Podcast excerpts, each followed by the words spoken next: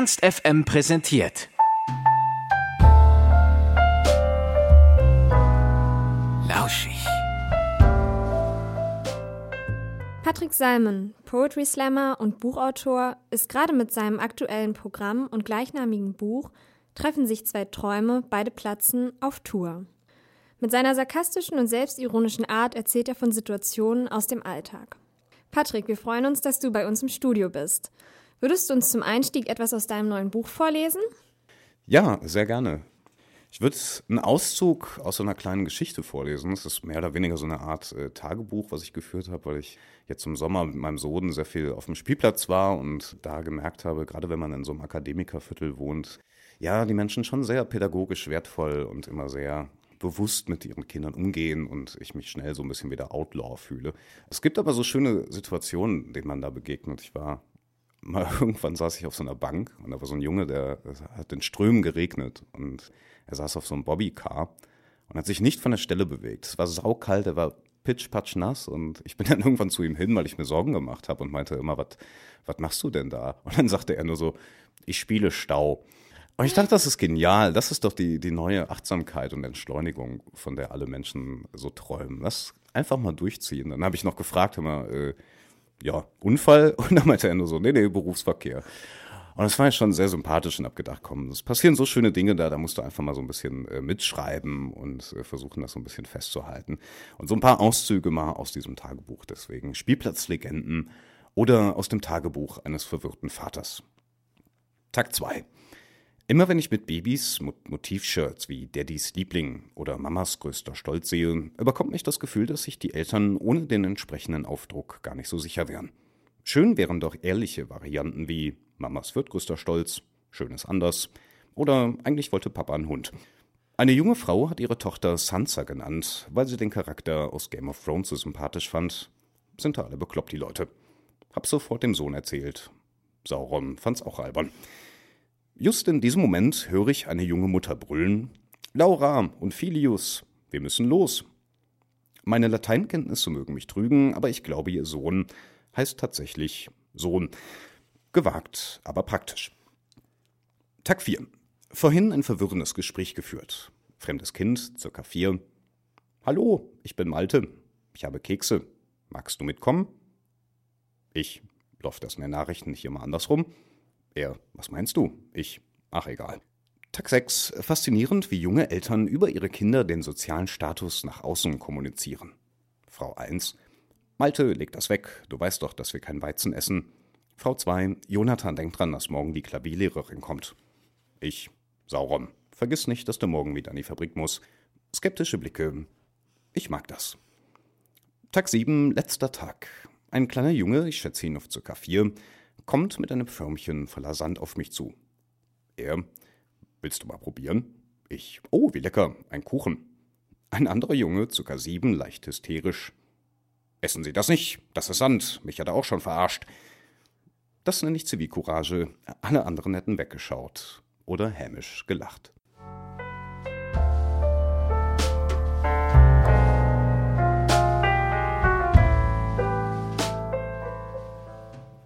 Warum platzen deiner Meinung nach Träume, die aufeinandertreffen? Warum können sie nicht einfach zu einem großen Traum zusammen werden? Ähm, na, man sollte den, den Titel natürlich äh, nicht ganz so äh, wörtlich nehmen. Das ist natürlich ein bisschen überspitzt äh, dargestellt. Letztendlich geht es immer darum, ja, irgendwie eine gesunde äh, Mischung zu finden aus, äh, ja, all den, den ganzen Ratgebern, äh, die Menschen einen mit immer mit auf den Weg geben wollen und die den Buchmarkt mittlerweile überströmen, ob das jetzt irgendwie neue, neue Achtsamkeit ist oder Yoga und vegane Lebensweisen. Und eigentlich geht es ja immer nur darum, für sich selber einen Umgang damit zu finden, wie man, wie man glücklich ist und wie man irgendwie ein guter Mensch ist. Und letztendlich reden Menschen immer schnell von Doppelmoral, aber es gibt ja ja, es gibt keine Doppelmoral. Jeder Mensch ist, verhält sich doppelmoralisch in allen Lebensbereichen und man sollte versuchen, für sich selber irgendwie einen guten Weg zu finden, damit umzugehen und irgendwie immer eine Balance zu finden aus Familie, Freundschaft, einem inneren Glück, was einen irgendwie erfüllt und ja, zwischen Achtsamkeit und einer gewissen Professionalität viele Dinge zu betrachten. Und das sind so die Geschichten, die das Buch irgendwie schreibt, aus den Problemfeldern der, der urbanen Selbstoptimierer, möchte ich sagen.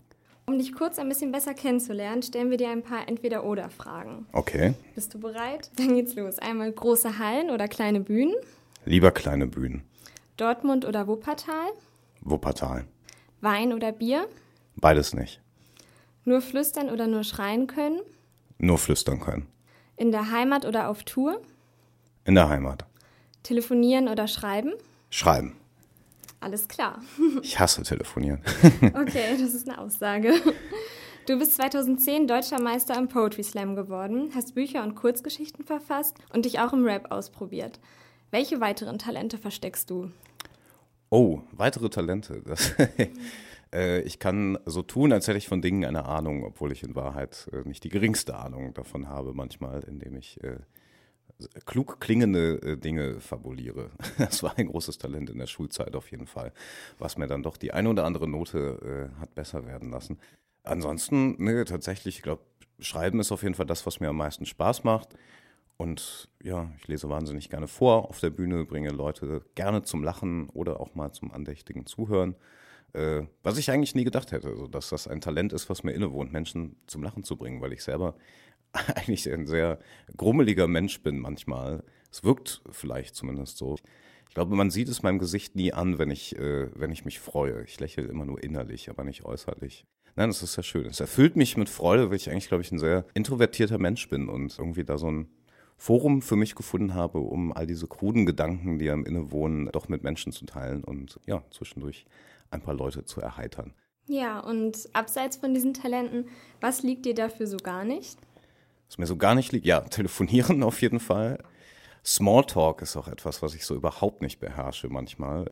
Das haben ja viele Leute erstaunlich gut drauf, auch immer so Interesse vorzuheucheln. Und das ist bei mir sehr entlarvend, glaube ich, manchmal. Ich fange dann an willkürlichen Stellen einfach an zu weinen oder wegzurennen. Was kann ich noch? Gar nicht. Ja, ich bin sehr unmusikalisch leider. Du hast es vorhin erwähnt. Wir haben zwar eine, eine ja, ein kleines Rap-Projekt mal vor zwei Jahren angefangen. Das ist aber auch tatsächlich eher ein bisschen, ein bisschen laienhaft, muss man sagen, wobei ich es persönlich sehr schön finde. Nee, ich bin schon sehr, sehr unmusikalisch, muss man sagen. Und sehr ungeduldig. Ich glaube, Ungeduld ist eine meiner größten Schwächen. Und was denkst du, warum ist Poetry Slam in den letzten Jahren so groß geworden und hat an Popularität gewonnen?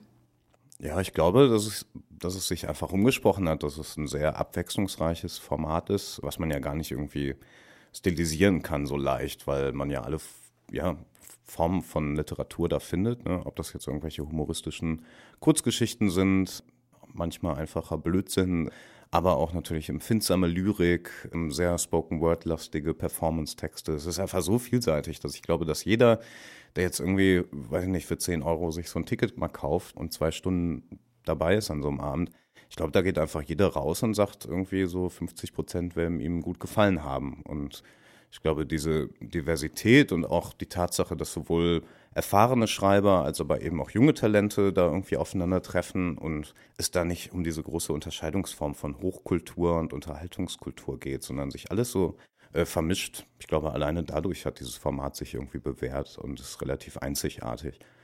Ist das auch das, was dich daran so besonders reizt? Ja, total. Also ich war jetzt schon ehrlich gesagt bestimmt zwei Jahre gar nicht mehr auf dem Poetry Slam, aber habe da natürlich angefangen so und auch meine ganzen ersten Schritte gemacht und das war wirklich tatsächlich das, was mich daran gereizt hat, weil klar, man möchte ja irgendeine Bühne haben, äh, um seine Sachen auszuprobieren, hat natürlich aber alleine jetzt äh, auch nicht die Reichweite gehabt, dass man da jetzt irgendwie alleine große Hallen äh, voll machen würde. Und ich habe da wahnsinnig nette Leute kennengelernt, bin ins Gespräch gekommen übers Schreiben, übers Auftreten. Man hat sich gegenseitig Ängste genommen, sich gegenseitig inspiriert und deswegen habe ich das immer wahnsinnig gerne gemacht und eigentlich sind es nur Zeitgründe, weswegen ich es jetzt eigentlich nicht mehr mache. Und dabei, wo kommen deine Ideen her für deine Texte? Sind es eher Alltagssituationen, die dich inspirieren oder Fantasiegeschichten, die so im Kopf entstehen? Ja, so eine gesunde Mischung aus beiden. Es sind oft eher Alltagssituationen, die dann meine Fantasie anregen und die, äh, die Dinge so ein bisschen weiterspinnen lassen. Irgendwie oft so Gespräche, zum Beispiel, wenn man jetzt irgendwie Zug fährt oder so und irgendwelche Leute drumherum sich unterhalten. Ich habe dann immer Kopfhörer drin, aber natürlich nie Musik an, damit nicht auffällt, dass ich die, die Menschen belausche. Und ja, da, weiß ich nicht, das sind schon schöne Sachen. Auch Dortmund, meine Heimat, irgendwie, auch das Ruhrgebiet, der, der Schlag Menschen, der dort haust. äh, Menschen mit einem sehr ehrlichen, entwaffnenden Humor und lustige Personen, denen man so begegnet. Irgendwie zum Beispiel, ich war, war neulich im, im Edeka und da war so ein älteres Rentner-Ehepärchen und die Frau stand vor so einer riesigen Pyramide mit so Wassermelonen und hat immer so da drauf geklopft auf die Wassermelonen, weil sie die Konsistenz ermitteln wollte. Und hat ihr Mann auf einmal sich so hinter ihr versteckt, hat sich so ganz klein gemacht und mit verstellter Stimme gebrüllt, wer ist da? Holen Sie mich heraus. Und die Frau hat sich mega erschrocken, so meinte, Günther, da ist einer drin. Und er meinte dann ganz trocken immer, äh, langsam wirst du senil. Und da habe ich gedacht, so ein, so ein Zynismus möchtest du im hohen Alter auch mal äh, bewahren. Das wäre auf jeden Fall sehr erstrebenswert. Ja. Und wir haben uns dann noch gefragt beim Poetry Slam, gibt es da eine Art Konkurrenzkampf zwischen dir und den anderen Slammern, wenn ihr gegeneinander antretet? Oder würdest du es eher als eine Art Gemeinschaft beschreiben?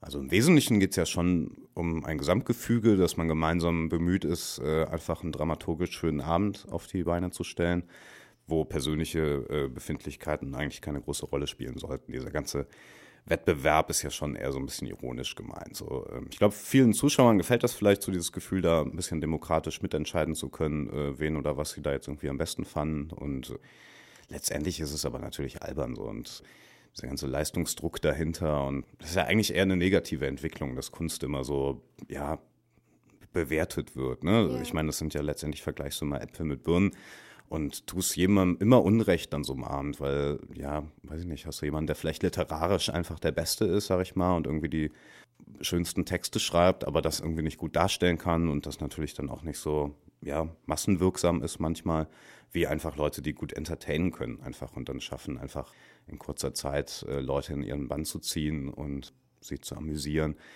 die Menschen haben es dann erfahrungsgemäß natürlich leichter und sind sich aber auch alle bewusst, die da mitmachen, dass das äh, eigentlich komplett Hanebüchen ist und nehmen das wirklich nicht ernst. Und ähm, was denkst du, wie groß ist die Macht deiner Worte auf der Bühne? Dienen sie nur der Unterhaltung, also in Anführungszeichen, oder eher zum ernsthaften Nachdenken?